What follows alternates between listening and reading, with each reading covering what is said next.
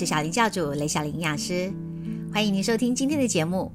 今天呢，要介绍给大家的主题是八种你以为很健康，但其实没有你想象的这么有营养的食物。我们常常啊会去寻找含有丰富营养的食物，来让我们的身体更健康。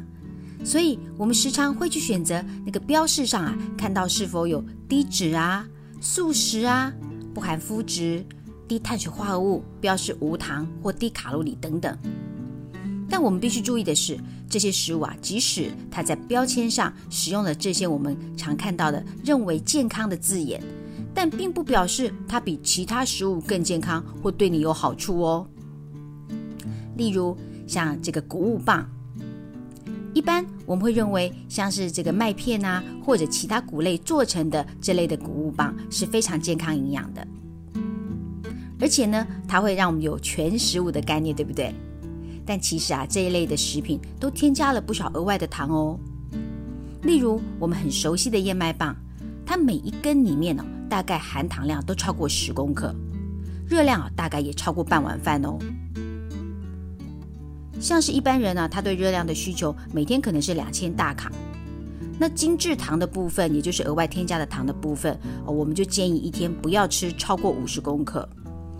所以，我们吃这一类，我们会认为说它相对健康的一个食品，很容易会吃到额外添加的糖进去。如果摄取过多的添加糖，那对成人来讲也会造成很多的健康风险，对儿童来讲也是不恰当的哦。例如像是肥胖啦、脂肪肝啦、心血管的风险啦，甚至是糖尿病，都跟我们摄取过多的精制糖有关系哦。再来第二种要介绍的是调味的优酪乳。优酪乳一般呢，我们都认为它是一个健康的食物，但最好啊，我们要选择没有添加糖的这种优格或优酪乳，因为像调味的优酪乳哦，通常它的含糖量很惊人哦。例如一瓶小小瓶的一百五十克的草莓优酪乳，它可能里面就含有十五克的添加糖了。我们可以选择没有加糖的优酪乳或者是优格，然后呢，自己可以添加一些新鲜的水果，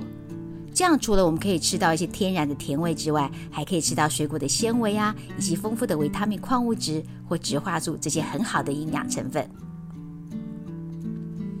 第三种是运动饮料或能量饮料。现在哦，这个运动风潮啊是非常的时尚的，很多人都认为说，哎，我有运动就应该补充运动饮料。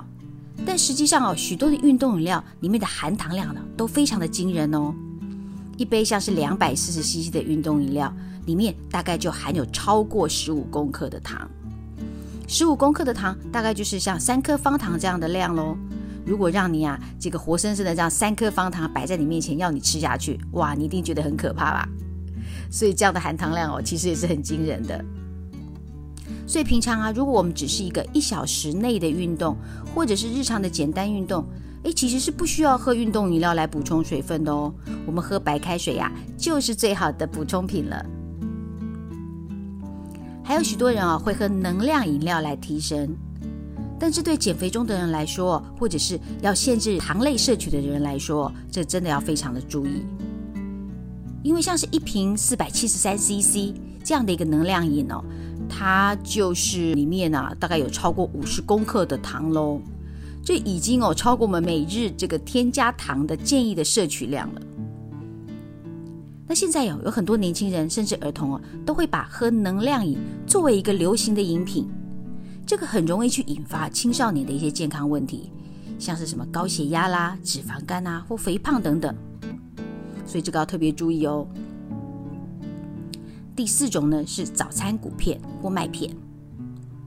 有很多妈妈会准备早餐谷片或者是这些麦片啊，来当全家人的早餐。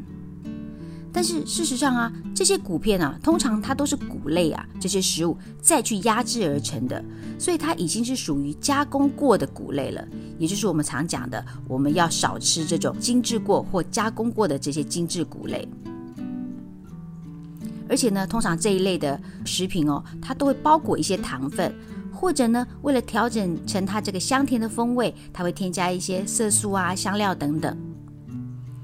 这类的谷片哦，它非常容易影响血糖哦，而且这一类的食品啊，它也比较缺乏像蛋白质啊以及膳食纤维等等。就有研究发现哦，如果长期啊，你以这一类这种即食谷片，或者是我们讲的这个早安谷片啊，作为早餐的人，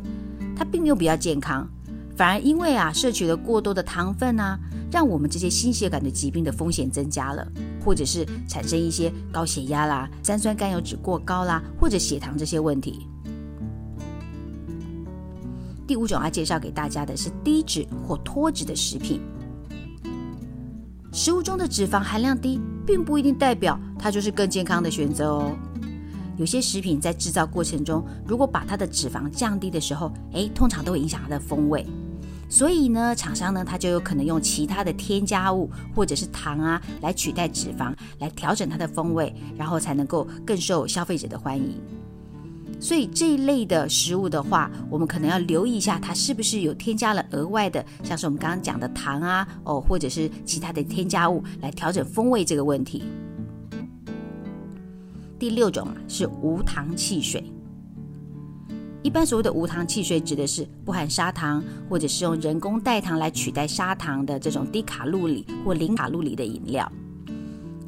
但有研究发现哦。与这个不喝无糖饮料的人比较起来哦，经常饮用无糖汽水的人，他其实更容易产生一些健康的问题耶。例如说是跟这个代谢症候群相关的风险也会增加哦。所谓的代谢症候群，指的是腰围过粗的这种腹部肥胖哦，或者是血糖啊、血压、三酸甘油脂过高，或者是高密度脂蛋白过低，这些都是我们讲的代谢症候群的一些症状。那也有研究表示哦，这个无糖汽水啊，它可能透过大脑对食物的反应，反而会增加对高热量的一些糖果类或者食物的摄取，这样反而容易产生一些健康问题。第七种要介绍给大家的是一些植物性的肉制品，吃素食啊，或者是说，诶，食物以素食为主，少吃肉类。现在一般我们会被认为说，诶，它比较有益于我们的整体健康以及环保的做法。但是，一些哦用植物性的素材做出来的肉类的替代品中啊，通常呢它都会有一些过度加工的问题，因为整个制造过程啊，哦为了调整它的这个风味啊，或者比较接近这个动物性的肉品的一个口感哦，或者是味道，它可能里面会添加比较多的盐分啊、糖分、调味料，或者是一些我们讲的食品添加剂哦，所以大家要关注一下这样的一个问题。第八种是某些植物奶，现在有越来越多的人啊转向吃这种植物性的饮食，其中植物奶也越来越受大家的欢迎。植物奶啊，它通常没有办法完全取代一般的鲜乳，例如像是坚果奶或者是谷类做成的植物奶，像是燕麦奶，这些对所谓的乳糖不耐症的人来讲是很好的替代品，没错。但是呢，有些植物奶，或者是说像是这个坚果奶、燕麦奶，它可能不像你想的这么健康营养哦。例如像杏仁奶，它里面的钙质就没有办法完全去取代牛奶，而且呢，通常有添加一些糖。像一般我们觉得这个风味还不错的杏仁奶里面，它可能就含有大概七到十公克的糖。燕麦奶也是。除了糖的问题之外，它的钙质以及蛋白质也没有办法真的去取代牛奶的。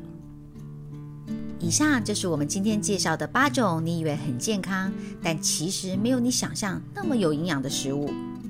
我们希望大家呢能够透过呃选择更健康、更适合你减重或者是维持自己一个健康状态的食物来食用，这样就可以帮助我们更能吃出小灵感了。希望你喜欢今天的节目。我们下次见喽，拜拜。